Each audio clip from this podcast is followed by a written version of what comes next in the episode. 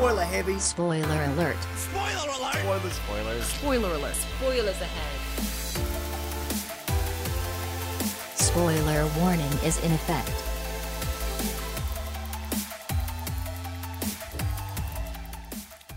Willkommen zurück zu einer weiteren Folge Spoiler Alert. Welche Folge ist es denn diesmal, Markus? Die Folge 31 haben wir, nachdem wir letztens unser kleines Jubiläum hatten mit Folge Nummer 30. Es ist kein ja, Jubiläum, das eine weil sich Zahl. durch fünf teilen lässt.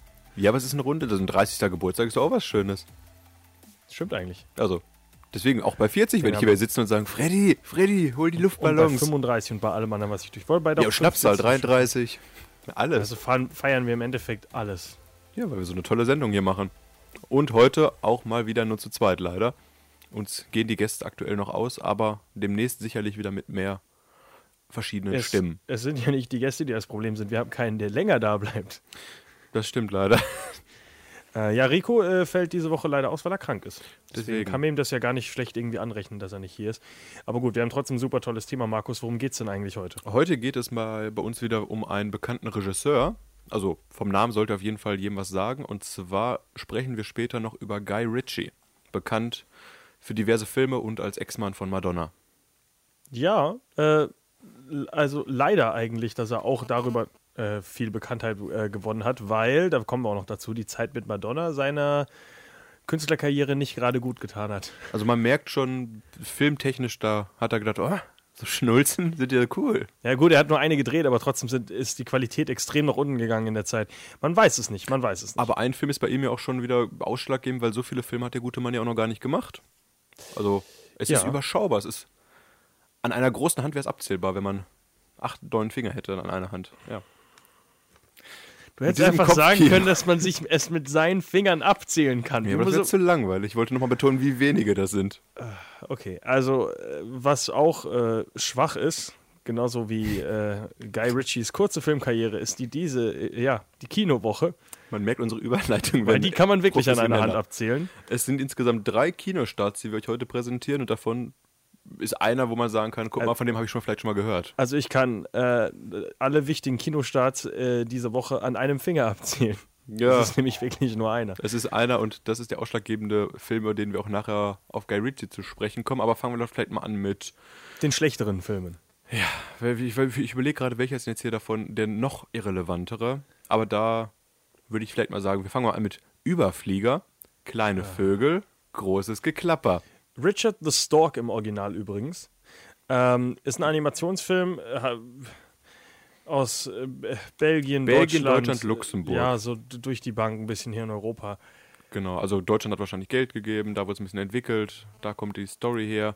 Die deutschen Synchronstimmen muss man auch nicht aufzählen, weil die komplett mir nichts gesagt haben. Die englischen auch nicht. ja, die belgischen wahrscheinlich auch nicht viel besser. Also die, der Film sieht richtig, richtig kacke aus. Die Animation ist richtig schlecht, es ist technisch nicht gut. Man und ist es gibt nur eine verwöhnt. IMDb-Bewertung, wo ich mir sicher bin, dass es ein Produzent von dem Film. Ich fasse die Story mal ganz äh, kurz zusammen. Und zwar der Vogel Richard, wie er im Deutschen heißt, er wird leider nicht Richard genannt, wächst unter Storchen auf, wird auch großgezogen von denen, ähnlich wie kleiner Mogli, denn in Wirklichkeit ist er kein Storch, er ist ein kleiner Spatz. Das weiß er nicht, das will er nicht wahrhaben, doch dann kommt der Tag, wo alle Storche gen Süden fliegen. Und dann kommt der große Papastorch zu Richard und sagt, du, wir können dich nicht mitnehmen, denn du bist ein Spatz. Dir wäre das zu anstrengend, diese große Reise auf dich zu nehmen. Und Richard sagt, was? Da habe ich nicht mit gerechnet. Es ist leider wirklich so. Und dann fliegen diese Storche einfach ohne den Richard los. Er bleibt zurück, lässt es aber nicht auf sich sitzen, dass er quasi nicht mehr zum Volk gehört und beschließt auf eigene Faust oder auf eigene Flügel nach Afrika zu fliehen. Also es ist. Äh, Auf diesem Weg findet er noch zwei, drei Freunde, wie eine Eule und dergleichen, und zusammen machen die sich auf das große Abenteuer, Richard zu seiner Familie nach Afrika zu bringen. ist, es, ist es so ähnlich wie Babe, ein Schweinchen in New York? Oder Nur ein schlecht Schweinchen namens Babe, wo Babe denkt, das ist ein Hund? Es ist wie, ich weiß es nicht, es ist kacke. Also ich habe den Trailer nicht mal komplett geguckt, Ich auch nicht. weil du hast ja schon gesagt, die Animationskunst ist wirklich, Wirklich- rückständig wirklich einige kacke, Jahre wirklich. Richtig kacke. Die, der Humor ist, wie gesagt, ist halt wirklich halt für, für eine ganz andere Zielgruppe, was das Alter angeht. Deswegen. Es ist Also- vielleicht schönes Kinderkino, aber jedes Kind guckt sich lieber einen Disney-Film an oder einen Pixar-Film. Also ich kann es so nicht empfehlen. Ähm, der Regisseur übrigens, äh, Tobi Genkel, Willst du hören, was der sonst vorher schon so gemacht hat? Kenne ich doch bestimmt alle Filme, aber schieß mal los. Äh, Werner gekotzt wird später. Kinderfilm Nummer 1, ja. Dieter der Film. Dieter Bohlen? Ja, gibt's ja. auch so ein, so ein Ja, Animation. ja, ich habe letztens lief der Trailer noch dazu mal wieder. Und das, äh, gut, also das Einzige, was ich noch lustig finde, Thor, ein hammermäßiges Abenteuer, was einfach ein Abklatsch ist. Also, wo man dann gesagt hat, oh Moment, Thor durch die Avengers ist ganz groß. Wir können, Ah. es ist aber trotzdem halt äh, Public Property, es ist ja ein, Thor kannst du nicht äh, ist ja nordisch, lassen, den Namen. ist ja nordisch und da haben sie einfach einen Animationsfilm gemacht, der den Font von Thor klaut.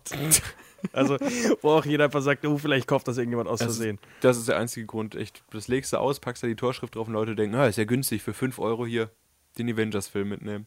Es ist schon sehr verwirrend. äh, Überflieger sollte man mit keinem anderen Film verwechseln, denn, ich weiß nicht, der einzige Vogelfilm, den ich gerade kenne, Animation Rio, sind Rio. oder? Rio Ja. 1 und Rio 2. Da waren aber auch bekanntere Leute hinter. Da war die, das war das Produktionsstudio, glaube ich, von, das weiß ich jetzt gerade nicht mehr, Blue, Blue Sky oder sowas, wie die immer heißen. Weiß nicht mehr, aber die sahen auf jeden Fall nicht so kacke aus. Also den Film kann ich auf jeden Fall nicht empfehlen. Kannst du den nächsten empfehlen? Nein. Die Rückkehr nach Montauk. Ähm, wenn sich jemand den Trailer dazu anguckt, ich äh, Rückkehr nach Montauk ist äh, auch schwedisch, französisch, deutsch, alles durch die Bank, europäisch produzierter Indie-Film halt. Ähm, ich verstehe nicht, wie man einen Film, der mit auch mit deutschen Darstellern umgesetzt wird und so weiter, so schlecht synchronisieren kann und dann noch einen Trailer rausbringen kann, der das so offensichtlich zeigt, wie schlecht dieser Film synchronisiert ist. Ist auch ein Trailer, der schon zum Einschlafen anregt. Ja, es der ist ja- Film ist, wie gesagt, kurz gesagt, ist von Volker Schlöndorff. Der Mann ist auch mittlerweile, glaube ich, über 80. Ist bekannt für seine Literaturverfilmung. Hat damals ja große Zeit gehabt. Der hat die Blechtrommel verfilmt. Erste deutsche Werk, 80. was einen Oscar bekommen. Ja, echt nicht? Doch, ich habe den also vor drei Ähm, Jahren habe ich den im Interview gehabt. Und da habe ich schon gedacht, ich habe mir, ein- ich hab mir ein Buch geholt mit einem Autogramm und habe gedacht, ah, das ist ja bald mehr wert. Er wird in zwei Jahren 80. Okay, auf jeden Fall ein guter Mann, unterstützt Filmproduktion in Afrika und dergleichen privat, aber was seine Filme angeht, pff, ab nach der Blechtrommel, wie gesagt, habe ich jetzt auch nicht mehr viel von ihm gesehen. Wie gesagt, ist ja sehr trockener Stoff, eine Literaturverfilmung. Das neueste Werk ist auch wieder vom Inhalt, es geht um den Schriftsteller Max Zorn, äh, dargestellt von Stellan Skarsgård. Den Kennt man, man kennen. aus äh, Thor, wo wir gerade beim Thema schon waren. Und der reist extra mit seiner Frau und seiner Publizistin nach New York, um sein neuestes Werk vorzustellen. Und in diesem Werk geht es quasi um eine alte Liebe, die er in seiner Jugend hatte und beschreibt, dass es quasi seine schönste Zeit im Leben war, seine größte Liebe etc. Und diese Frau, die er damals aber sich auseinandergelebt hat, verlassen hat, kommt auch aus New York. Und als er gerade dann in New York sein Buch vorstellt, trifft er zufälligerweise diese Frau, da sie auch seine Vorstellung besucht. Und ja, die schwelgen in alten Erinnerungen, schwelgen in Liebe. Ja, was will man dazu noch sagen? Ist halt sehr, sehr melancholisch, lang, ruhig erzählt, wie man es von Volker Schlöndorff in den letzten Jahren gewohnt war. Ich Ein hätte, Festivalfilm, kann man ich sagen. hätte halt trotzdem wirklich erwartet, dass man eine deutsche Version macht, die halbwegs guckbar ist. Also es ist wirklich im Trailer schon ablenkend schlecht. Es ist schlimm, als wie gesagt, Schlöndorff ist ja auch ein deutscher Regisseur. Der sollte ja seiner eigenen Sprache eigentlich mächtig sein. Ja, es ist ja korrekt deutsch gesprochen, aber es ist halt absolut null Lippensynchronität da. Also irgendwie keine Lust gehabt, das irgendwie auf den deutschen Markt zu bringen. Vielleicht wollte man da auf den Erfolgszug von Schön das Biest aufspringen. Das war auch schon nicht. Auch schlechte Synchro. Ah, Das hat auch nicht geklappt, das machen wir genauso. Ja, es sind zwei Filme. Der eine, ich glaube, Rückkehr nach Montauk lief Berlinale dieses Jahr, wenn ich mich nicht täusche. Ist halt durch und durch Festivalfilm, den man sich anguckt, wenn man, ich weiß nicht, das Buch gelesen hat wahrscheinlich. Überflieger ist ein Film, wenn man kleine Kinder hat, die Tiere mögen und Vögel. Und es läuft. Und es läuft- nicht mehr im Kino Genau. oder sowas. Oder ich, ich weiß nicht. Man hat alle anderen Animationsfilme schon geguckt. Ja, und ansonsten geht man halt in Guardians of the Galaxy oder Fantast äh, Fantastic Four. Ja, aber es startet, doch Furious, auch, auch, es startet doch auch ein Film jetzt diese Woche, über den müssen wir viel Es startet ja noch ein, ein Blockbuster startet ja, gegen den anscheinend alle anderen sich nicht getraut haben anzutreten, weil das ein Film mit königlichem Hintergrund ist. Und zwar reden wir über King Arthur Legend, of, the, Sword. Ähm, der letzte Film, äh, der letzte King Arthur-Film übrigens, äh, war ja im Jahr 2004. Und jetzt müssen wir mal auf die letzte Sendung zurückgreifen. Wow, der war böse. Weißt du, wer den gemacht hat? Ein schwarzer Regisseur. Ja, Antoine Fuqua. Ach, guck mal. aus äh, unter anderem Training Day. Ähm, also haben wir wieder den, den Übergang zum, äh, Ja, zur letzten Sendung. Dass Klick ein, weißer Sendung an. dass ein weißer Regisseur ihm jetzt den Job geklaut hat, weil jetzt King Arthur Legend of the Sword von Guy Ritchie, ähm, ja, mit äh, Charlie Hunnam in der Hauptrolle, äh, bekannt aus, äh, was sag ich denn, Guardians, äh, Sons of Anarchy. Oder- sollte, sollte einem das Gesicht schon Ja. bekannt sein. Diverse Filme. Der langhaarige Typ aus manchen Filmen. Was äh, sehr interessant ist, äh, er hat übrigens äh, Jai Courtney und Henry Cavill ausgeschlagen für diese Rolle. Also als Serienstar ähm, in eine große Hollywood-Produktion reinzukommen und vor allem Henry Cavill und Jai Courtney. Gut, Jai Der Henry Courtney Cavill, der erst kürzlich auch mit Guy Ritchie zusammengearbeitet hatte. ja, da kommen wir auch noch gleich zu. Ja. Ähm, ist schon nicht äh, verachtenswert. Ich meine, es ist schon, es ist ein Name, man kennt ihn, ist ein hübscher Typ, der auch so eine Rolle stemmen kann. Er hat die Muskeln mitgebracht. Hat für den Film, glaube ich, auch nochmal gut Muskelmasse zugelegt, äh, Muskelmasse zugelegt, ne? Noch nie so eine, äh, er hat noch nie so viel gewogen wie jetzt. Also er hat massiv, Ja. er hat vor allem, er hat irgendwie für die letzte Rolle von Sons of Anarchy extrem viel Gewicht verloren und hat deswegen eigentlich fast die Rolle nicht bekommen bei seinem Vorsprechen. Aber war dann, hat anscheinend vorgeschlagen, äh, wenn er die, anders die Rolle nicht bekommt, würde er sich auch gerne mit Henry Cavill und Jai Courtney prügeln. Ja. Und dann hat Guy Ritchie wohl gesagt, du bist Ein guter ja, Typ. angestellt, keine Ahnung. Vielleicht aus Angst, man weiß es nicht. Die Geschichte ist, ich meine, du kennst aus Disney-Filmen, die kennst von überall her, die kennst aus Märchen. Und zwar geht es um den kleinen Arthur, der in der Gosse aufwächst und eigentlich hat er doch königliches Blut in sich und ist in Wirklichkeit der wahre Thronfolger. Das weiß er aber noch nicht, bis er eines Tages zu dem mysteriösen Schwert Excalibur kommt, was keiner rausziehen kann, nur der wahre Thronfolger. Und dann kommt der kleine Arthur dahin, zieht dran und hat es in der Hand. Die Geschichte jetzt von Guy Ritchie ist aber ein bisschen komplexer. Das ist jetzt quasi nicht das Ende, sondern es geht darum, dass der König ermordet werden soll, sprich der Vater von Arthur, und zwar von dem bösen Tyrann Wortinger, dargestellt von Jude Law, was auch der Bruder des Königs ist. Sprich eine ganz schöne Familienintrige. Und der gute Arthur, der jetzt sein neues Schwert herausgezogen hat, verbindet sich mit den Rebellen der Stadt, um quasi diesen Anschlag zu vereiteln und auch als rechtmäßiger König hinterher Platz zu nehmen. Also Jude Law ja auch äh, nicht das erste Mal mit Guy Ritchie zusammen auf der großen Leinwand, nach Sherlock Holmes natürlich, wo er Professor Watson gespielt hat. Auch in dem Film ist Eric Banner, äh, wo ich jetzt gar nicht weiß, ob der schon mal davor mit Guy Ritchie zusammengearbeitet hat, aber auch in einer wichtigen Rolle ist ein anderer Darsteller. David Beckham ist in dem Film. Ah, ja, ja. Welche Rolle hat er nochmal inne? Äh, Irgendein hässlicher Typ mit einer Narbe im Gesicht. Kleines Cameo, so ein Rebell oder sowas wahrscheinlich dann, ne? Äh, das Lustige ist, äh, jetzt würde man ja sagen, das ist doch bestimmt das Debüt von David Beckham im Kinofilm. Ist das das, Markus? Hat er vielleicht mitgespielt in Kick It Like Beckham? Hat er nicht, lustigerweise. Ja, da haben sie, das ist ja, damals ist es witzig gewesen, weil sie ihn dafür nicht bekommen haben. Da haben sie einen anderen Typen genommen, der so aussieht wie David Beck, äh, Beckham. Aber es ist tatsächlich nicht die erste Rolle, wo er nicht sich selbst spielt. Ähm, er hat schon fünf Acting-Credits. Und Oh. das Lustige ist, weißt du, wo er das erste Mal mitgespielt hat? Ein anderer Guy Ritchie-Film, Codename Uncle. Oh, das ist ja noch nicht lange her. Richtig. Das also war ja erst im Jahr, lass mich gucken, 2015. ist relativ lustig, dass der, äh, das ist jetzt auch selbst für David Beckham schon das zweite Mal, dass er mit Guy Ritchie zusammenarbeitet. Also Der hat fünf äh, Credits bekommen innerhalb der letzten drei Jahre dann quasi. Oder zwei ja, Jahre gut, sogar. er ne? hat äh, also Serienauftritte waren dazu. Ah, okay. War nichts Großes. Aber ich finde es so lustig. Also Guy Ritchie hat schon ähm, eine Tendenz nicht. dazu, also Tendenz dazu, mit, mit denselben Schauspielern öfter zusammenzuarbeiten. Aber hat denn so eine richtige Muse, Guy Ritchie? Er hatte also- mal eine.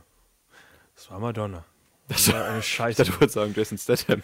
Ähm, jemand, der ständig dabei ist, nicht wirklich, ähm, weil er eher so auch so ein typischer, äh, typischer Regisseur ist, der Leute entdeckt und die dann einfach, ähm, ja, auf zu besseren Ufern quasi sind. Ich meine, der Einstieg von ihm war ja auch relativ, relativ ähnlich wie bei vielen. Erst Musikvideos und Werbefilme gedreht und dann durch seinen ersten Kurzfilm auch direkt seinen ersten Langfilm äh, finanziert im Jahr 1988, aber äh, 98. Aber bevor wir dahin kommen, haben wir noch was zu sagen zum The King Arthur? Äh, ja, der F Film ist geplant als äh, sechsteilige, was wollte ich sagen, Ich glaube Trilogie. nicht dran. Äh, Wird wahrscheinlich auch nichts. Also selbst dieser Film haben, hat man drei Scripts vorher schon gehabt. Eine war übrigens mit Kit Harrington, bekannt als Jon Snow aus äh, Game of Thrones. Äh, und dann war auch ein äh, Skript irgendwie unterwegs, wo es mehr um Merlin gehen sollte, was auch dann umgeschmissen wurde. Stimmt, ja. Also man will da zwar sechs Filme äh, rausmachen, aber es hat jetzt schon ewig lang gedauert, um nur einen von diesen Filmen zu machen. Es ist halt wieder dieses Ding, man sieht, die Avengers haben ein großes Universum, also sagt man, hey, wo kann ich denn noch ein Universum draus machen? Auf der einen Seite hast du hier Tom Cruise mit Mumie, wo sie jetzt auch ja dieses äh, Monster-Universum machen wollen. Jurassic World. Ja, du hast Star äh, Wars. Justice League. Du, versuchen es an allen Stellen irgendwie und das ist halt hier jetzt nichts anderes. Ich weiß nicht, da finde ich es gar nicht so schlecht, wenn man erstmal einen Film macht und guckt, wie der ankommt, bevor man dann Natürlich. wieder sich in 30 Jahresplanung schmeißt und sagt, hoppla, der erste Film ist ja komplett gefloppt. Und deswegen finde ich die Idee eigentlich Guy Ritchie da reinzuholen gar nicht so schlecht, weil Guy Ritchie zwar mittlerweile auch zu einem Auftragsregisseur geworden ist, der jetzt auch nicht sagt, ich muss alles selber schreiben, sondern Ja. ähm, der kann das auch mal einfach nur was durchführen, aber er hat halt trotzdem immer noch seinen sehr, sehr eigenen netten Stil, der wohl auch in dem Film sehr gut äh, rüberkommt. Also Guy Ritchie Also ist... Action kann er ja. Genau, Action kann er verdammt gut, kann er sehr interessant, immer seine Slow-Mo, äh, äh, hier äh, Speed-Up-Shots, was er alles hat, ähm, seine Detailshots, er hat Ja. ja seine, seine kleinen Sachen, die er mal einbaut. Und das funktioniert wohl in dem Film auch sehr gut.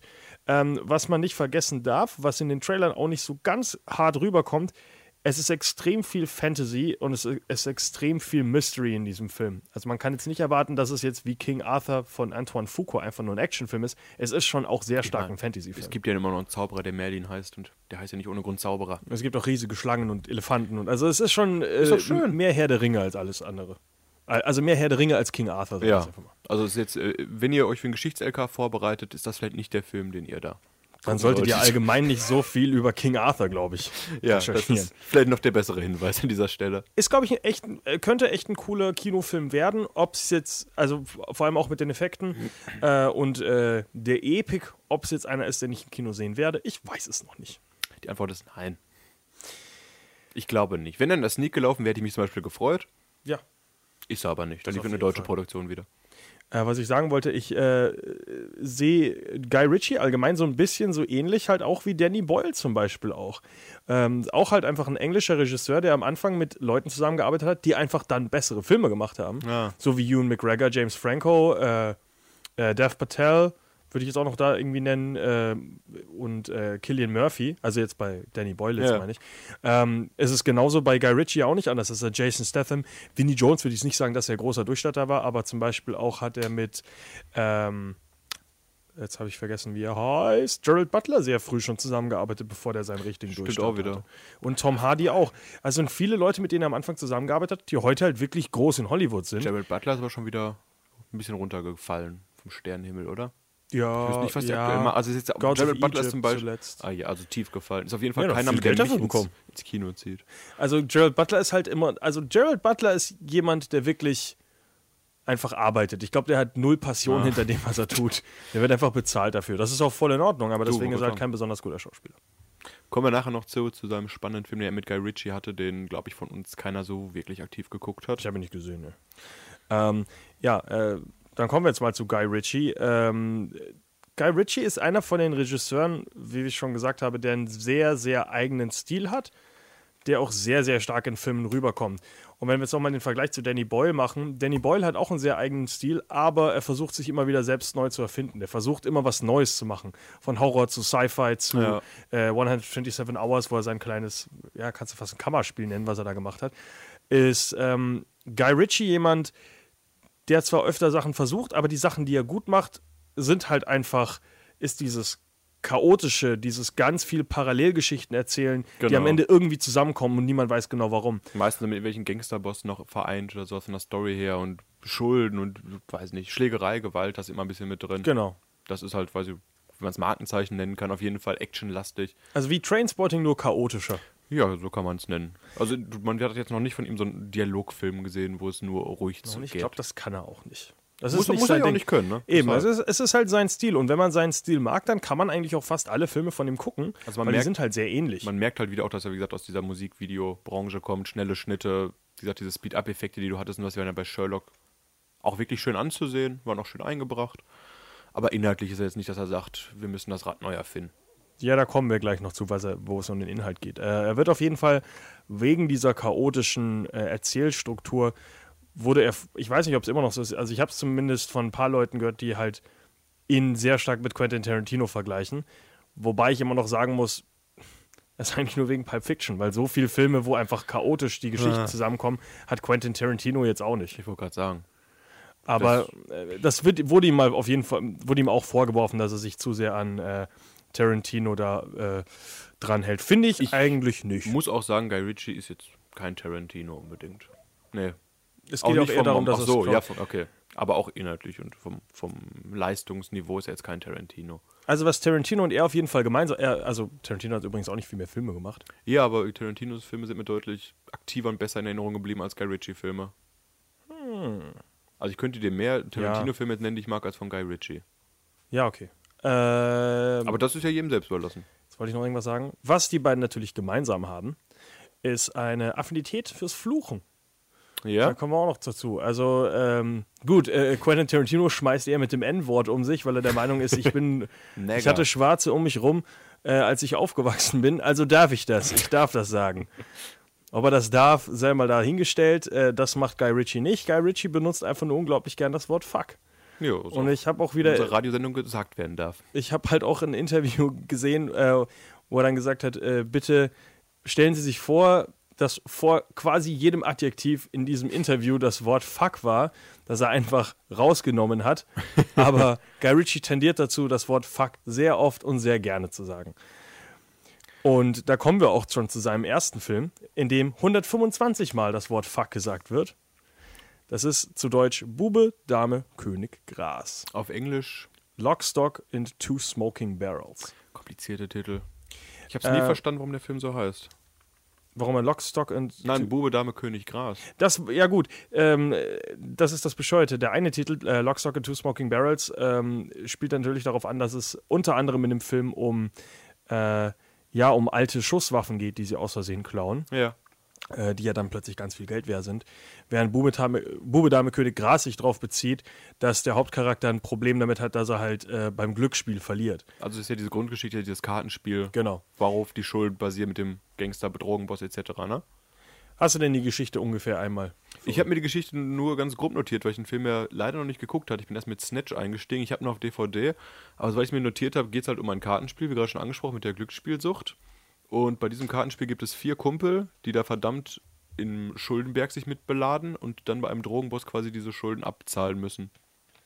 Also im Endeffekt will einer bei diesem Kartenspiel mitspielen und seine Kumpel geben ihm halt Geld dafür. Ja. Er muss halt sich halt für 100.000 einkaufen und kommt dann plötzlich raus mit 500.000 Schulden.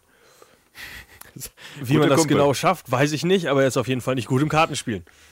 Vielleicht hat er das falsche Kartenspiel gespielt. Äh, und dann versuchen eben die Jungs äh, irgendwie an das Geld zu kommen und parallel dazu passieren dann auch ganz viele tolle andere lustige Geschichten in der, in der, ja, in, in der bösen Unterwelt in London und alle Kleinverbrecher kommen dann am Ende irgendwie zusammen.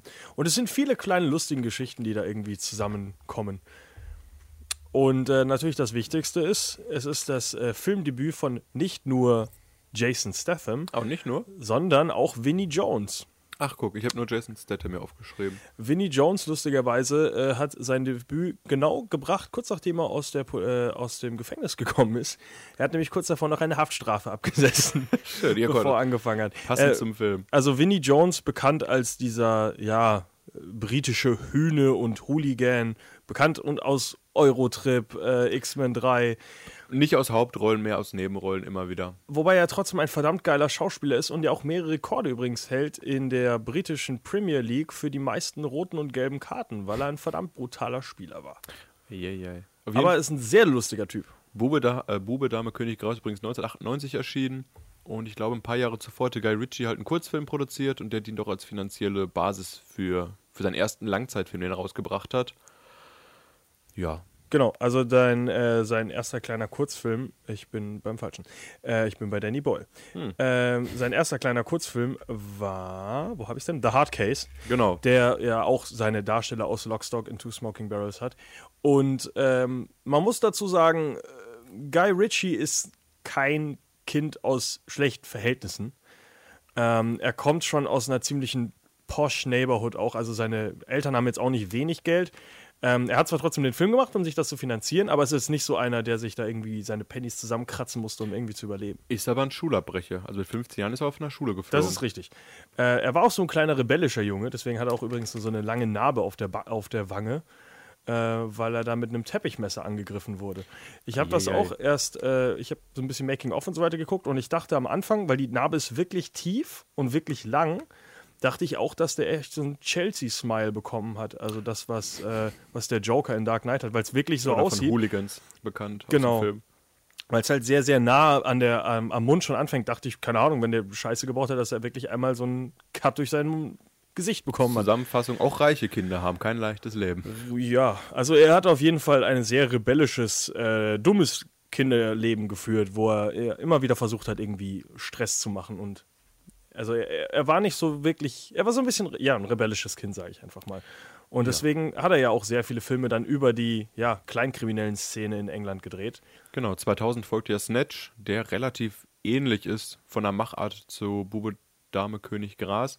Da gibt es auch wieder mehrere verschiedene Handlungsstränge, aber vom Cast deutlich, deutlich bergauf gegangen im Vergleich zum ersten Film, oder? Äh, ja, wieder- auf jeden Fall. du hast ja wieder Jason Statham mit dabei. Außerdem hast du jetzt noch Benicio del Toro und ganz großer Name natürlich Brad Pitt als One Punch Mickey, den man einfach nicht versteht in dem Film. Äh, was ja auch Absicht ist. Äh, und zwar, weil Brad Pitt ursprünglich äh, auch einen anderen Charakter spielen sollte.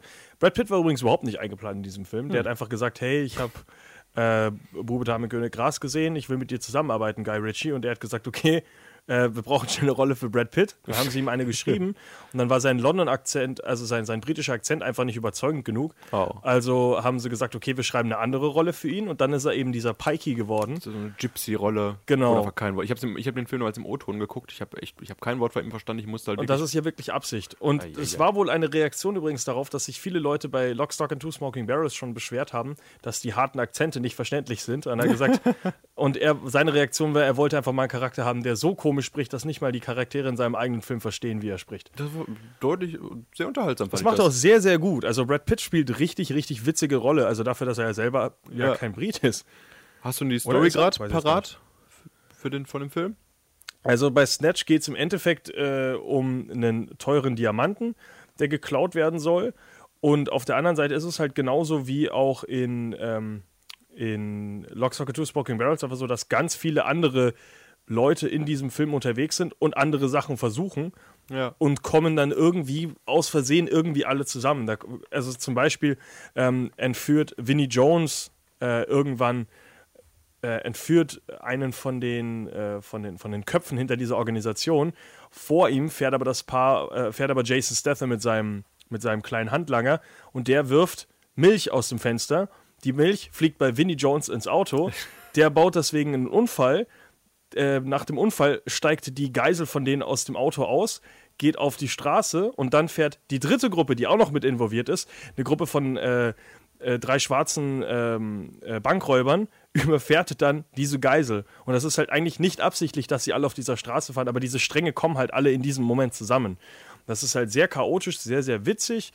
Ähm, er ist aber meiner Meinung nach noch unübersichtlicher und noch chaotischer als äh, Bube Dame König Gras. Es ist noch schwerer, der Geschichte zu folgen. Aber relativ kopiert ja hat sich da Guy Ritchie selber schon innerhalb seiner ersten zwei Filme. es Ja. ist natürlich sehr, sehr ähnlich. Du kommst ja auch nicht, also das ist, die Story ist schon sehr, sehr ähnlich, das ist richtig. Was willst du denn nachgucken, Markus? Äh, ist egal. Ich bin schon, bin schon bei Sherlock Holmes angekommen, aber Äh, ich, äh, also was noch wichtig ist übrigens, äh, es sollte eigentlich auch Sean Connery mitspielen. Als? Ähm, ich habe den Namen von dem, äh, von dem Schauspieler vergessen. Ist ein, äh, auch ein recht unbekannter, also als einer von den, von den älteren Herren natürlich. Ich meine, Frankie er Fourfinger. wollte. Fällt sein, äh, ich glaube, Alan Ford sollte ersetzen als Bricktop. Okay. Au- Auf jeden Fall hat Sean Connery das äh, Ganze durchgelesen, hat gesagt: Ah, das ist ein sehr interessanter Film. Guy Ritchie, du kannst dich mir nicht leisten. Also er hat wirklich gesagt, er würde wohl mitspielen, aber Guy Ritchie hat nicht das Geld für ihn. Das Sean Connery, Sean Connery ein ist ein Arschloch. Mensch immer noch, ja. Mittlerweile ein alter, verwirrter Mann, der einfach das Geld wahrscheinlich jetzt bräuchte. Äh, ich weiß es nicht. Es wird übrigens 163 Mal das Wort Fuck gesagt in dem Film.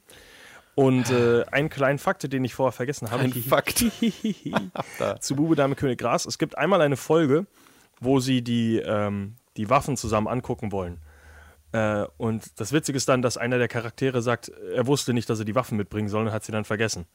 Diese Szene war so nicht geplant. Der Prop-Guy hat wirklich die Waffen vergessen, zum Set zu bringen. Also haben sie einfach gesagt, ja, es passt eigentlich zum Charakter, dass er die Waffen vergessen sollen, äh, ver äh, vergessen hat, also bauen sie das einfach ein.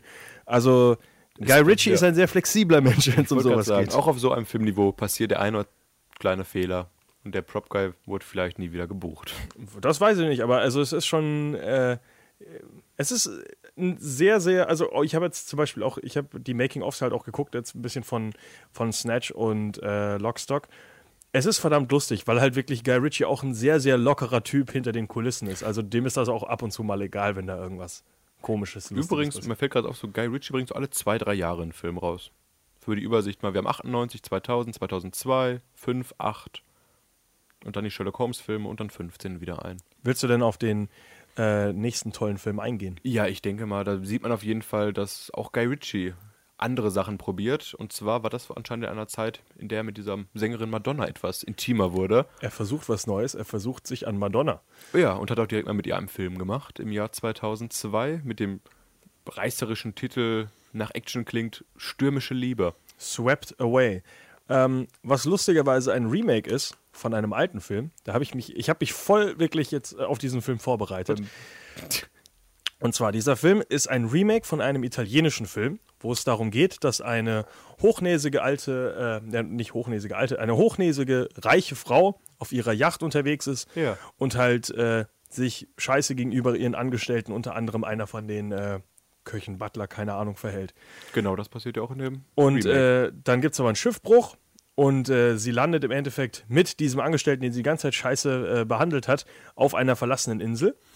Und äh, der ist aber gar nicht so nett, denn jetzt merkt er langsam, äh, dass er jetzt eigentlich hat sie keine Chance zu überleben ohne ihn. Also wird er zum Arschloch, ähm, schlägt sie öfter und äh, versucht sie auch zu vergewaltigen, wie man es halt auf einer, äh, auf einer Insel so machen würde. Es ist ein sehr seltsamer italienischer Film. Und äh, warum auch immer hat Guy Ritchie und Madonna haben gesagt, hey, dieser Film uns. klingt genau nach uns. Also hat sich Madonna einfach mal äh, in diese Rolle eingesetzt und wird halt auch auf einer Insel verprügelt und vergewaltigt. Fast. Lustigerweise, der Schauspieler, der das macht, ist der Sohn aus dem, äh, von dem Schauspieler, der es im Original gemacht Ach, hat. guck mal hier, Freddy, gut informiert über den Film. Also es ist, äh, und es gibt die Gerüchte, es ist nicht bestätigt, dass äh, die Regisseurin des Originalfilms ein Screening bekommen hat und schreiend aus dem Kino gelaufen ist und gesagt hat, was haben sie mit meinem Film gemacht? Es ist, Aber das ist nicht bestätigt. es ist, liegt nicht an diesem Film. Madonna ist einfach keine gute Schauspielerin. Das Madonna hat sich oft als Regisseurin, als Schauspielerin probiert und ja, vielleicht sollte sie auch langsam mal aufhören, im Rampenlicht zu stehen, auch als Musikerin. Wie gesagt, im Film, auch im Remake geht es um New Yorker, eine New Yorker Gesellschaft, die von Italien nach Griechenland reisen will. Und ja, und dann passiert halt all das, was Freddy gerade aufgezählt hat. Die zwei Menschen stranden auf einer Insel und zwischen Gewalt und Sex passiert dort alles. Kurz davor hat Guy Ritchie übrigens auch What It Feels Like for a Girl mit äh, Madonna gedreht. Also er hat auch ein Musikvideo für sie gemacht. Kurz Ähm, zusammengefasst, der Film ist finanziell unglaublich gefloppt. Der ist, äh, Ja. hat keine Einnahmen gehabt, der hat keine guten Kritiken bekommen und ja, ähnlich wie die Liebe zwischen Madonna und Guy Ritchie ist auch dieser Film irgendwann äh, ja, untergegangen. sind nicht direkt, also die waren acht Jahre fast Ja, zusammen. die haben auch ein Kind zusammen, die haben auch zwei, glaube ich zwei sogar. sogar, ein Kind hatten sie adoptiert, weiß ich noch. Aber da fehlt jetzt unsere Klatsch-Tante Elena, die Ja, da bestimmt alle Infos hätte. Oder Klatsch-Tante Rico. Äh, ja, also er wurde auf jeden Fall, wurde Guy Ritchie sehr zerrissen für diesen Film. Also es ist halt kein guter Film, es ist äh, ein ordentlicher Abstieg nach zwei Filmen, die wirklich sehr, sehr erfolgreich waren. Und sein nächster Film wurde dann auch schon wieder so gesehen als Versuch, wieder an altes, Besseres anzugreifen. Genau, und zwar 2005 erschien Revolver. Und da hat er sich auf einen Regisseur verlassen, mit dem er bereits ja vorher zweimal zusammengearbeitet hatte. Schauspieler. Ach, Entschuldigung, ja, äh, Schauspieler. Und zwar der gute Jason Statham. Hat ihn etwas aber verkleidet, damit man ihn nicht direkt erkennt. Und zwar hat Jason Statham in diesem Film, ich glaube, die einzige Rolle, der jemals mit Langhaaren gespielt hat. Ich meine, es sieht schon sehr lustig aus. Du Ist hast das den die einzige Film. Rolle? Das weiß Ich ich wüsste sonst keine Jason Statham-Filme, wo er auch nur ansatzweise so ein wellendes, langes, schulterlanges Haar hat. Jetzt würde ich das gerne äh, recherchieren, aber das dauert mir zu lang. Äh, unter anderem im Film übrigens auch äh, Ray Liotta. Ich habe den Film nicht gesehen. Ja, in Deutschland war es auch gar nicht so leicht, ihn zu sehen, denn er erschien hier auch als Direct-to-DVD-Film. Sprich, nicht mal ein Kino-Release für Deutschland bekommen, sondern straight in den VHS-Player oder DVD-Player. Ich glaube, 2005 war auch schon DVD-Zeit. Ja. Ähm, der Film wurde damals sehr zerrissen, weil äh, er nicht so wirklich in die Guy Ritchie-Schiene passt. Und ich sag Guy Ritchie-Schiene nach zwei Filmen, die er gemacht hat, plus Ah. den Scheiß von Madonna. ähm, weil er da versucht hat, sehr, sehr seriös und sehr, sehr ähm, ja, philosophisch zu werden, weil es ging sehr viel, da, weil er hat ja seine Tendenz übrigens auch, er hat sehr, sehr viel äh, Erzähler in seinen Filmen. Also Bubetame König Gras wird ja durch den Erzähler äh, vor, also immer wieder weitergeleitet. Snatch zum Beispiel auch, Jason Statham ist da der Erzähler. Und in Revolver ist es auch Jason Statham. Das Problem ist, es geht dieses Mal wirklich darum, dass das eigene Ego einem im Weg steht. Und, und um irgendwie bei irgendwas zu gewinnen, muss man eigentlich immer nur sich selber besiegen. Und es passt halt nicht so richtig zu Guy Ritchie, so einen Film zu machen. Der Film hat aber mittlerweile ein sehr, sehr krasses Cult-Following. Also, wo Leute sagen, das ist der beste Film, den er je gemacht hat. Und der ist so tief und er ist so intelligent. Und er hat trotzdem nur einen Metascore von 25. Das ist nicht gut. Die Ähm, Geschichte ist ja auch wieder, wenn man diese so kurz zusammenfasst, also ist es ja auch ähnlich. Es geht um Jason Statham, der sieben Jahre im Gefängnis saß, wieder rauskommt, hat in Casinos überall Spielverbot und lässt sich dann auf einen Gangsterboss ein, wo er quasi mit dem im Casino den ausnehmen will. Ich meine, das klingt jetzt von der Story jetzt nicht wie, ich erfinde das Rad hier gerade neu. Tut er auch nicht. Also die, die, die Grundbasis der Gesch- der Geschichte ist schon sehr, sehr ähnlich. Aber du merkst halt, also Luc Besson hat übrigens auch an dem Film mitgeschrieben. Luc Besson bekannt für jetzt aktuell Valerian, Planet der Tausend, nee, Stadt der Tausend Planeten. Sag doch einfach einen Film, den er gemacht hat, den man kennt. äh, From für- Paris with Love. Das fünfte Element, oder nicht? Weiß ich nicht. Kannst du noch älter? Ich wollte nur einen aktuelleren nennen. Ja, aber einen guten Film, den Leute kennen. So. Nicht irgendeinen Äh, Kack. Ja, die Transporter-Reihe, ne? Hat er das? Hat er, aber hat er nicht dieses komische Remake davon gemacht? Oh nee, der hat die richtigen gemacht. Ich meine, Touché. Ja gut, er hat, äh, ach so, ich war mir jetzt gar nicht sicher. war auch mit, mit Jason Statham, Ja, oder? ja, ja also natürlich. Jason Statham wird hier rumgereicht von Guy Ritchie zu Luc Besson und wieder zurück. Er hat übrigens auch Leon der Profi gemacht. Also Luc Besson Ja. hat auch gute Filme gemacht. Luc Besson hat früher gute Filme gemacht und arbeitet jetzt eher an stumpfer Action.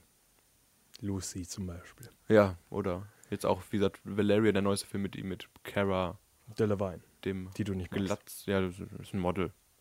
Sollte nicht, nicht jedes Model sollte Schauspielerin werden. Ähm, Aber zurück zu Guy Ritchie und Jason Statham. Äh, wie gesagt, der Film, äh, ich habe ihn nicht gesehen, ich kann nicht viel dazu sagen. Ich habe nur sehr, sehr unterschiedliches gehört. Also der wird auf der einen Seite zerrissen und auf der anderen Seite sagen sie, das ist der beste Film, der je gemacht wurde. Ähm, und lustigerweise hat er jetzt auch damit, also ich, das ist das Witzige, also natürlich auf den ist halt jedes Poster, äh, packst du nur die positiven Sachen drauf, aber auch mit einem Metascore von 25 hat irgendeiner wohl geschrieben, es ist ein Return to Form für äh, Guy Ritchie, nachdem er äh, Swept Away gemacht Ich hat. wollte gerade sagen, stürmische Liebe, hätte er sich verschlechtert, wäre die Karriere wahrscheinlich auch vorbei gewesen schon. Das denke ich auch. Dann hätte er wohl nur noch äh, sich auf Madonnas Geld aufruhen, ausruhen können. Aber Was große reichlich Blockbuster, auch, auch der nächste Film war kein großer Blockbuster eigentlich, oder? Den habe ich nicht gesehen. Ich habe ihn vor vielen, vielen Jahren gesehen, habe aber, glaube ich, nur drei Viertel des Films geguckt und habe bis heute nie geguckt, wie er zu Ende gegangen ist, weil der Film mich so überhaupt nicht interessiert hat. Und es geht von der Thematik auch wieder in die gleiche Richtung. Und zwar erschien 2008 Rock'n'Roller mit dem damals noch nicht so actionbekannten Schauspieler Jared Butler. Und natürlich auch Tom Hardy ist mit in dem Film drin. Stimmt, die Genauso beiden. wie Idris Elba, Jeremy Piven, Ludacris. Also sind schon viele Schauspieler drin, die es danach Cast wieder. durchgegangen sind. Und es geht wie üblich. Es geht, Gerald Butler spielt die Rolle One-Two. Schon mal ein cooler Name. Und der ist mit einer Bande von Kleinkriminellen zusammen und geraten wieder an mächtige Gangsterbosse und etc. Und es geht wie immer ums Geld. Und diese Bande wird angeheuert quasi um für den Gangsterboss da. Ich glaube, es geht um ein Stück Land. Ich weiß gar nicht, auf jeden Fall das, das, äh, Das ist ein. Immobiliending, ja. Ja. Ich habe den Film, wie gesagt, aktiv, nicht so aktiv geguckt. Hab ihn nebenbei laufen gehabt, aber mich hat es auch nicht interessiert. Ich wusste damals noch gar nicht aktiv, so, oh, wie sag ich jetzt aktiv, wer Guy Ritchie ist. Äh, aber von der Machart hat er für mich überhaupt nicht interessiert. Ich habe damals angefangen, weil er ein spannendes Cover hatte. Man kennt das, ja. Ja, Und- gut, äh, wie gesagt, ich, ich bin kein größter Gerald Butler-Fan, deswegen habe ich den Film damals auch nicht gesehen. Äh, geht aber halt wieder in die richtige Richtung und ist aber, wird aber wenigstens gehandelt als eine würdige Fortsetzung für seine ersten beiden Filme. Also da hat man dann gesagt, hey, er ist wieder da, er macht wieder anständige Filme. Äh, und zu dem Zeitpunkt war er dann, glaube ich, sogar auch, ja gut, er ist 2008 rausgekommen, dann war er zumindest, als der Film gedreht wurde, noch mit Madonna zusammen. Genau. Und Und 2008 haben sie sich getrennt. nach diesem Film hat es ja auch gar nicht so lange gedauert, bis der Mann an seinen Blockbuster gekommen ist. Denn ein Jahr später erschien bereits sein, ich würde fast sagen, bekanntestes Werk im Blockbuster-Bereich mit. Der, Mm, ja, sein einziges. ja, Seine- der zwei. Ja, Ich fasse die Ist mal ja- gut, wir können es auch zusammenfassen. Und zwar hat er sich ja dann an den Meisterdetektiv Sherlock Holmes gewagt. 2009 und 2011 hat er jeweils einen Film rausgebracht. Der dritte ist aktuell immer noch angekündigt, aber da hat man noch keine konkreten Pläne. Also ohne, ja, ohne Plan, ohne Zeitraum, weil Genau. du hast ja Robert Downey Jr. hat ja viele andere Sachen. Robert Downey. Jr. kriegt mittlerweile sehr viel Geld und ob er das nochmal machen will. Es ist eine sympathische Rolle. Auch mit dabei, wie gerade schon mal angesprochen, äh, Jude Law.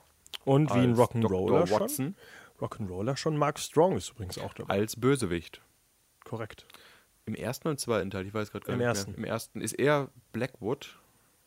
Genau. Okay. Und im genau. zweiten Teil ist Moriarty. Genau, wie gesagt, Moriarty deutlich bekannter als Bösewicht, aber die Film, also wer es vergleicht mit der Serie mit Benedict Cumberbatch, die deutlich analytischer und detektivreicher ist, sind die Sherlock Holmes Filme von Guy Ritchie wie von ihm gewohnt deutlich actionbasierter. Man hat natürlich auch die Fälle, die gelöst werden müssen, aber diese Kriminalarbeit, die Sherlock Holmes arbeitet, wird da genau durch diese Fast-Forward mit Slow-Mo-Effekten gemischten äh, dargestellt, dass quasi Sherlock betritt einen Raum, analysiert alles, du hast die ganzen CGI-Sachen, die durch die Luft fliegen und dem Zuschauer wird gezeigt, ah, das und das hat er gemacht. Dann kämpft Robert Downey Jr. noch verdammt gut nebenher. Ja, und es ist sehr, sehr stark noch auf äh, Humor ausgelegt nebenher. Ja, gut, Robert Downey Jr. spielt mal wieder Robert Downey Jr., spielt sich sehr stark selber. Ich habe Genau. beide Filme gesehen, ich kann mich an beide wirklich echt nicht gut erinnern, weil die für mich wirklich so einfach äh, ja, rein und raus gegangen sind, ohne irgendwas zu hinterlassen an, äh, an äh, interessanten, keine Ahnung. Ich- ja, die Stilelemente sind schon ganz schön. Es ist halt dieses äh, Guy Ritchie Slow-Mo, äh, Zoom-Shots, ähm, durch Genau. die lustige durch die Gegend fahren mit der Kamera. Ähm, ist da und es passt auch relativ gut. Und ähm, ich habe die Sherlock-Serie nicht gesehen, ähm, aber das Ding ist halt, äh, es wird ja so angesetzt, dass es einfach darum geht, dass äh, Sherlock, äh, Robert Downey Jr. als Sherlock Holmes einfach alles sieht zu jeder Zeit und alles bemerkt und das ist sein, ein Segen und ein Fluch für ihn, weil im Endeffekt äh, kann er dadurch eben immer alles lösen, weil er eben nichts vergessen kann. Ja, wie gesagt, dass, dass er nichts vergessen kann, ist ja in der Serie genauso, dass er quasi diesen, da hat ja Benedict Cumberbatch diesen quasi diesen inneren Tempel, den er besuchen kann, wo er quasi jede Information abgespeichert hat, aber da ist halt deutlich komplexer nochmal dargestellt und auch mit Erklärung. Sherlock Holmes ist halt Popcorn-Unterhaltung durch und durch. Der erste Film hatte mir eigentlich überhaupt nicht gefallen. Der zweite Spiel im Schatten mit Moriarty war dann deutlich unterhaltsamer für mich. Aber wenn man das mit der Serie vergleicht, merkt man halt schon, dass es, es ist leichte, seichte Unterhaltung. Es ist ein Blockbuster-Kino, ja. genau. Es ist wie Guy Ritchie gewohnt, Action-Kino. Rachel McAdams übrigens auch. Genau, Rachel McAdams als Die Frau Geliebte. So eine On-Off-Beziehung bei den beiden. Ich habe das echt nicht, ich habe die sind gar äh, nicht mehr im Kopf, die Filme, obwohl ich beide geguckt habe. Ende im ersten Film meine ich, kommen die ja zusammen und im zweiten Teil reisen ja zusammen im Zug, da ist sie die Frau von Dr. Watson schon. Da- Da, geht es ja mit der Hochzeit los, glaube ich. Und äh, Robert Downey Jr. irgendwie, ah, das ist so lustig irgendwie, dass er dann irgendwie sich da einmischen will und bla bla bla. Genau. Und eigentlich hat er, liebt niemand Robert Downey Jr., aber eigentlich lieben alle äh, Sherlock Holmes, aber eigentlich lieben alle Sherlock Holmes und die Filme kann man gucken, wie gesagt, bei mir sind sie einfach überhaupt nicht präsent geblieben. Ähm, liegt vielleicht auch daran, dass ich kein großer Robert Downey Jr. Fan mehr bin, seit er Oh. irgendwie nur noch sich selber spielt. Ich fand die ersten, also ich finde so Filme wie Zodiac immer noch ganz interessant, Ja. aber mittlerweile ist halt, egal ob du jetzt einen Avengers-Film guckst oder Sherlock Holmes guckst, es ist einfach Robert Downey Jr., der sich selbst spielt. also jetzt das auch den Film jetzt äh, auch Iron Man nennen können, von der Macher, von der Spielart her. Iron Holmes. Wichtig vielleicht noch zu erwähnen, auch wenn Moriarty und Blackwood in der gleichen vorkommen, bekannte Charaktere aus den Buchvorlagen sind trotzdem beide Filme von Guy Ritchie nicht äh, basierend auf dem Buch von äh, Sir Arthur Conan Doyle. Sprich, das sind einzelstehende ein Werke, was auch einen Namen hatte, den ich mal vergessen Oh, habe. Oder was? Für einzelstehende Werke? Äh, dass, dass der nicht auf der Buchvorlage basieren. Da habe ich mir gestern noch so ein. Nee, nee, ach, das war so ein Wort mit P. Ich habe mir gestern nachgeguckt, aber habe es mir nicht aufgeschrieben, weil ich gedacht habe, Huh. Das überfordert unsere Zuhörer Das und weiß- mich. Vor allem ich mich.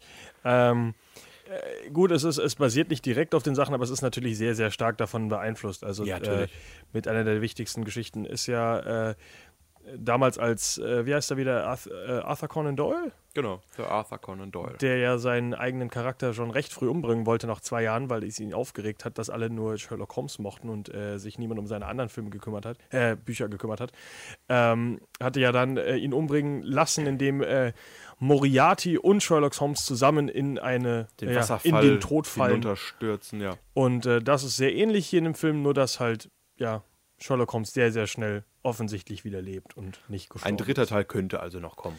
Es ist angekündigt, es kann wahrscheinlich passieren. Ähm, ich weiß es noch nicht und ich weiß auch nicht, ob ich ihn gucken werde. Es ist auch für mich auf jeden Fall auch kein Film, den ich jetzt im Kino Es ist kein, wollte gerade sagen, kein müsste. Kinogang. War denn der nächste Film für dich ein Kinogang? Nein, weil der Film so unglaublich schlecht in Deutschland vermarktet wurde, da hat überhaupt niemand mitbekommen, dass der rauskommt, obwohl der einen relativ starken Cast hat. Äh, Codename Uncle oder zu Englisch äh, Last äh, äh, Man Called. Nee, wie heißt der jetzt wieder im Original? Man from Uncle? Ach genau, Man from Uncle. Genau. Äh, warum er ihn Codename Uncle nennt, keine Ahnung. Ähm, basiert ja auf einer alten Fernsehserie. Solo für Uncle. Solo für Onkel. Solo für Uncle oder Man from Uncle im Englischen. Genau. Also man hat es, ich weiß es auch Ist nicht. in den warum. 60er Jahren erschienen, 1960er Genau, Jahre. in der Zeiten des Kal in Zeit des Kalten Krieges, äh, typischer amerikanischer Spion, typischer Brite äh, russischer Spion und die arbeiten irgendwie zusammen und ein machen lustige Witze. Quasi James Bond auf amerikanisch. zerstrittene Leute, die eigentlich zusammenarbeiten müssen, dann um das gemeinsame Übel zu bestreiten. Äh, in dem Film übrigens äh, Henry Cavill als Napoleon Solo, der der, äh, Bekannt der als Superman. Genau, der amerikanische Darsteller und Army Hammer als Ilya Kuryakin, äh, der den russischen Agenten Hätte spielt. man vom Namen vermuten können, jetzt wer wer ist. Äh, Army Hammer übrigens äh, auch bekannt zum Beispiel aus Social Network, wo die beiden Zwillinge spielt. genau. Beide. Äh, übrigens auch noch Alicia Vikander, bekannt aus äh, Ex Machina jetzt zum Beispiel zuletzt noch. Genau. Ein Gesicht, Oder, das man auch erkennen sollte. Äh, die Theorie der Unendlichkeit hat sie da auch mitgespielt. Ja, neben hier äh, Eddie Redmayne, Genau. Oscar-Film. Hawking-Film. Ähm, Guter ja, Cast wieder auch. Zum Beispiel Hugh Grant ist auch in dem Film. Bekannt für Nuttenprellen. Was? Äh, bekannt für Notting Hill. Hat er nicht auch diesen Sexskandal gehabt? Äh, Ich glaube ja, aber der äh, war äh, ist zu charmant, als dass Leute ihm das böse genommen haben. ähm, Codename Uncle ist ein Film, der anscheinend, ich habe ihn leider nicht gesehen, aber ich habe eigentlich sagt jeder das Gleiche. Der Film ist sehr lustig, der Film versteht einfach nur nicht, was er sein will. Weil das Problem ist halt, ähm, es ist wieder so ein Ding, hey, da gibt es ein altes Franchise, lass das mal wieder beleben. Und man hat keine Sekunde drüber nachgedacht, dass das Franchise heutzutage nicht funktionieren soll, ka- kann, weil einfach der Kalte Krieg nicht mehr ist. Das heißt, dieses Zusammenarbeiten ähm, zwischen, äh, also das, das Ganze spielt zwar in der Zeit des Kalten Krieges, aber es ist so viel Modernes drin, was eigentlich nicht so richtig Sinn macht. Also es springt immer so in seinem stilistischen Hin und Her, hey, wir sind ein lustiger alter äh, Spionfilm, aber wir müssen gleichzeitig ein toller Actionfilm mit Shaky Cam sein. Und das verträgt sich nicht so ganz. Deswegen ist der Film halt so ein bisschen chaotisch anscheinend und hat nicht so eine richtige, ja, einen Faden, den man irgendwie sagen kann, der Film gefällt mir, weil er springt, also dir gefällt entweder eine oder die andere Art, wie der Film ist. Und der verbindet einfach beides, ohne so wirklich, ja, was, was Konkretes zu schaffen dahinter. Ich meine, der Film war ja auch damals viel präsenter in den 60ern. Als die, ich meine, die Serie, die war ja zu Höhepunkt des Kalten Krieges quasi als War sie erfolgreich und, auch. Genau, die lief ja auch länger. Und da war, wie gesagt, das Thema auch deutlich präsenter in den Köpfen der Menschen noch. Der Kalte Krieg, gerade in Deutschland ist mir klar, dass dieser Film dann überhaupt keinen Absatzmarkt hat, weil ist halt dann, wie gesagt, mehr auf, mehr auf Amis und diese amerikanisch-russische Beziehung ausgelegt. Deswegen, der konnte in Deutschland auch schwer Fuß fassen, auch wenn du ihn, glaube ich, mehr vermarktet hättest. Ich glaube aber trotzdem, also der Film ist bestimmt ganz lustig, ähm, ist aber definitiv ein Film, der in Deutschland extrem untergegangen ist, aber weil er auch einfach nicht vermarktet wurde. Ich glaube auch Henry Cavill ist jetzt nicht so der Publikumsmagnet. Leider nein, obwohl er einfach aussieht wie ein aus Marmor gebauter Gott. Der sollte äh, Superman spielen. Der sollte, weiß ich nicht, der könnte einfach ein Superheld in wahren Leben sein. Auch kein so schlechter Schauspieler eigentlich. Der sich übrigens äh, sehr, sehr darüber gefreut hat, dass er das, das ist einer der ersten Filme, die er spielt, wo er keine oben ohne Szene hat. Wo er gesagt hat, er freut sich, dass er sich endlich mal komplett auf seinen Schauspieler konzentrieren kann und nicht darauf, dass er einen perfekten Körper für den ganzen Film braucht. Was ein interessanter Aspekt ist, wo ich auch nicht drüber nachgedacht habe, dass es ja doch recht viel Zeit kostet, sich die ganze Zeit auszuziehen. wie stelle ich mir dieses Casting vor? Das Lustige Henry ist- Cavill, ziehen Sie erstmal Ihr T-Shirt aus, dann fangen wir an hier. Weißt du, wer genau dasselbe schon mal gesagt hat? Stephen Amell.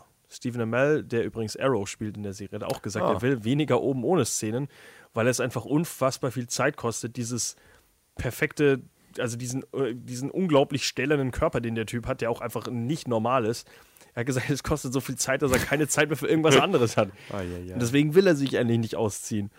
Und der, so schön Bierbauch er holen. hat wohl sehr, sehr, sehr oft schon debattiert mit den äh, Writern, wo er gesagt hat, muss ich denn da oben ohne sein in dieser Szene? Kann ich hier ein T-Shirt anhaben?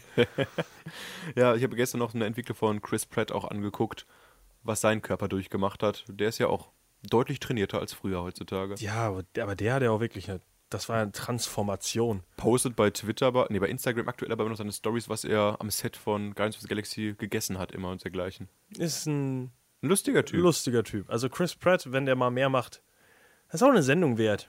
Also der, er ist halt einfach ein verdammt lustiger Sympathischer Kerl. Typ, ja. Zu Guy Ritchie nochmal zurück. Interessanter Typ auch. Hat eine Lese- und Rechtschreibschwäche übrigens. Jo, das habe ich mir Das auch aufgeschrieben. Ja. Habe ich gedacht, trotzdem viele Drehbücher verfasst etc. Da wollte ich übrigens nochmal nachgucken. Ähm, ich weiß nämlich, dass Quentin Tarantino das auch hat, aber ich meine, Hat er geklaut auch von ihm. nee, aber ich bin mir jetzt gar nicht sicher, hat Quentin Tarantino eine Lese-Rechtschreib... Der hat entweder eine Lese-Rechtschreibschwäche oder Oder eine unfassbar äh, schlechte Grammatik. Ei. Weil ich weiß, dass äh, Inglorious Bastards nur deswegen so heißt, weil er es wirklich so oft falsch geschrieben hat, dass man es als Witz so gelassen hat. Ernsthaft? Es ist ja beides falsch geschrieben. Das Ja. Wort Inglorious und Bastards ist beides falsch. Und das basiert Ich wohl dachte, darauf, das dass er. irgendeine andere Anspielung an das Original oder so. Ich meine, Quentin Tarantino hat so äh, Probleme mit Grammatik. Da bin, muss ich mal recherchieren. Während du das recherchierst, habe ich noch einen letzten spannenden Fakt zu Guy Ritchie. Nicht nur, dass er aus der Schule geflogen ist, er hat auch einen schwarzen Gürtel in Karate. Sorry. Das erste, was hier rausgekommen ist: Quentin Tarantino has the spelling and grammar of a 10-year-old child. Alles richtig gemacht. Also anscheinend ist da noch was dran. Ja gut, wenn das Internet das sagt, dann muss man wahrscheinlich sagen, man muss als Regisseur anscheinend nicht unbedingt der beste, der beste Mensch in der Schule gewesen sein. Wo Guy Ritchie auch eh nicht so lange war. He may be great at making movies, but he's dumb as shit.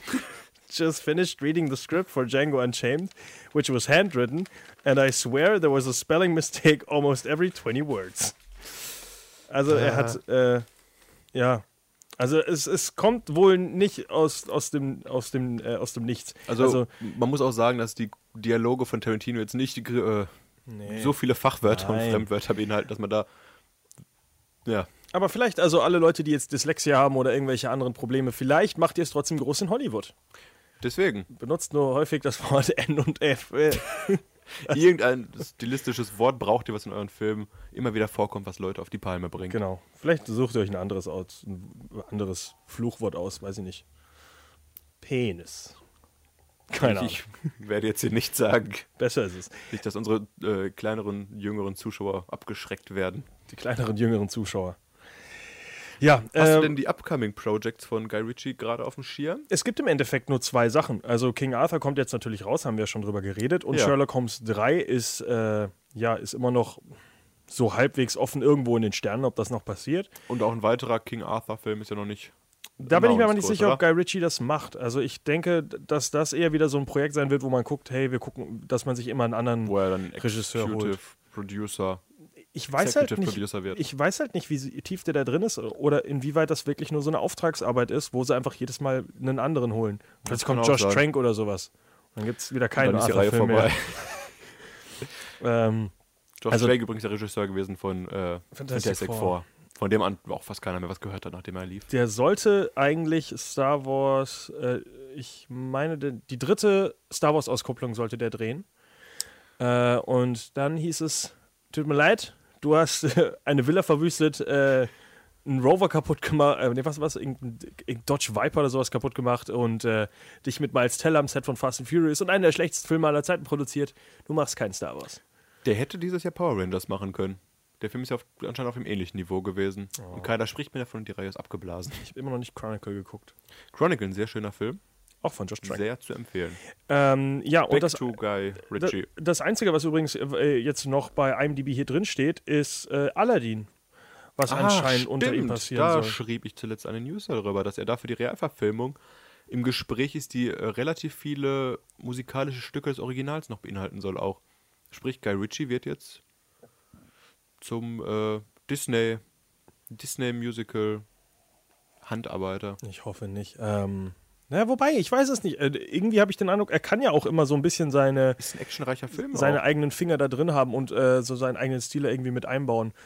Deswegen, keine Ahnung, ich weiß noch nicht. Äh, Ich stell's mir interessant vor, so ein, so ein Aladdin im Guy Ritchie-Look. ist ja lustig, dass viele Leute hier wieder in Richtung Disney gehen. Robert Downey Jr. will unbedingt den Pinocchio mitspielen. Es gibt doch aber auch so viele Disney-Filme.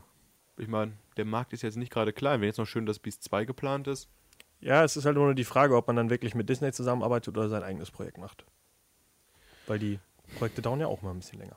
wollte gerade sagen, Disney ist jetzt auch nicht gerade, als hätten die keine Anforderungen, was die finanziellen Einkünfte angeht, die man erwartet. Vor allem die sind noch an Avengers und Star Wars auch noch offen. Also Disney wird nicht pleite gehen in den nächsten fünf Jahre, sage ich.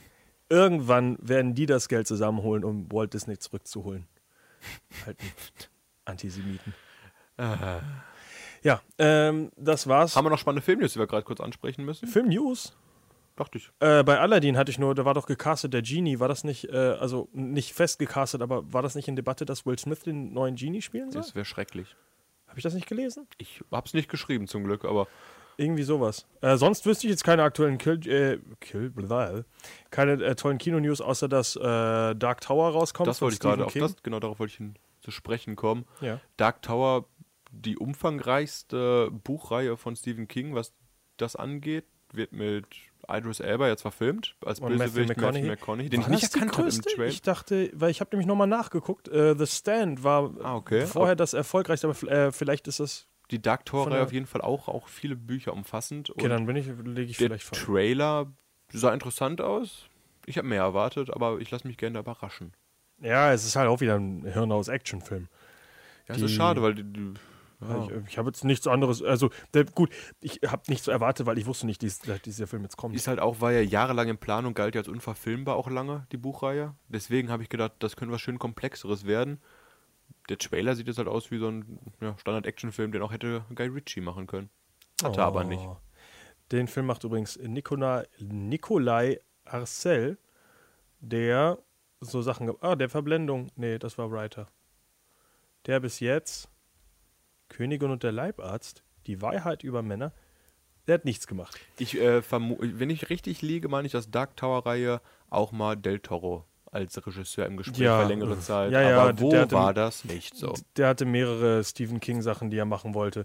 Äh, Ich habe übrigens äh, heute, als ich den Trailer gesehen habe, dachte ich mir, da wollte ich eben The Stand suchen, weil mir ist nicht mehr eingefallen, wie Ja. das Ding hieß. Das war eine achtteilige Serie ähm, mit einer der äh, bestbewertetsten Stephen King äh, Arbeiten, wo Stephen King übrigens auch direkt mit dran gearbeitet hat. Der Ah, war okay. auch selber immer, also öfter am Set auch. Äh, hat ihm wohl dann auch gefallen. Und die war sehr, sehr gut. Ist eine postapokalyptische äh, Kurz, ja, Kurzfilmreihe, sage ich mal, mit acht Okay. Episoden. Und dann dachte ich mir, okay, ich gucke einfach schnell mal durch die, äh, durch die Filmografie von Stephen King. Er hat 235 Writing Credits. Krass. Du, es kommt jetzt auch wieder Stephen Kings S raus. Also Stephen King Stoff wird äh, nicht langweilig fürs Kino. Es befinden sich momentan äh, 2017 kommen 1, 2, 3, 4, 5, 6, 7, 8, 9, 10, 10 Filme raus, äh, wo based on the novel oder book by Stephen King drin steht. Beeindruckend, wie viel dieser Mann schreibt. The Mist, Mr. Mercedes, das Spiel, Cabin Rose Up, Der dunkle Turm, S, My Pretty Pony, nochmal My Pretty Pony, Ich All weiß- That You Love Will Be Carried. Was macht Vielleicht, dieser mal- Stephen vielleicht King mache ich eigentlich auch mal einen alles? Stephen King-Film. Ja, anscheinend. Die Rechte kann ja anscheinend jeder kaufen, oder? Ich weiß nicht, ob du da was brauchst für anscheinend. Wahrscheinlich sind die Sachen schon so alt von dem, dass die alle mittlerweile auch wieder. Der ist doch nicht Ja, so alt, der Mann. Äh, Der schreibt doch immer, der bringt doch gefühlt jede Woche bringt er ein neues Buch raus, der Mann. Stephen King ist jetzt 70. Oh, doch schon so alt? Ja. Ja, wieder. Irgendwann hat das ein Ende. Ja. Naja, gut. Was dann, kein Ende hat, ist diese Sendung. denn Uh, uh, nächste Woche. kommen wir zum. Ende jetzt. ja, nächste Woche dann mit dem Jubiläum, unsere 32. Sendung. Äh, endlich. Äh, ich habe mich schon seit äh, Ewigkeiten darauf gefreut, meine Und 32. Sendung. wahrscheinlich gibt es nächstes Mal ein kleines Spiel zwischendurch dann noch, was wir, Boah. was wir sogar mit einer Kamera festhalten. Ja, es geht nämlich äh, nächste Woche über den tollen Kinostart von äh, Grease. Äh, Grease Sing-Along kommt in der kommenden Woche in die deutschen Kinos. Was habe ich verpasst? Das ist kein Witz. Ach, äh. Grease bekommt ein Re-Release als Sing-Along. Ich weiß nicht, was das heißt. Ist das so ein bisschen Mitmachkino wie Rocky Ja, Horror ja. Picture Show, dass Ja, jeder genau. aufsteht und äh, Drogen nimmt und mit dem Flugzeug wegfliegt, äh, mit dem Auto wegfliegt? okay, ja.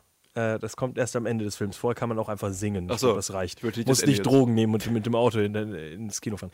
Ähm, ich weiß nicht genau, was Sing-Along heißt, ob da einfach Untertitel dazu kommen. Es Oder gab, der glaub ich- Film leiser wird. Ich weiß Ich es glaube, nicht. es gab, es gab ja auf jeden Fall mal von Disney diese Sing-Alongs zu Frozen und sowas, aber die waren mehr auf YouTube basiert und nicht jetzt im Kino laufen. Mir doch, mir doch peinlich.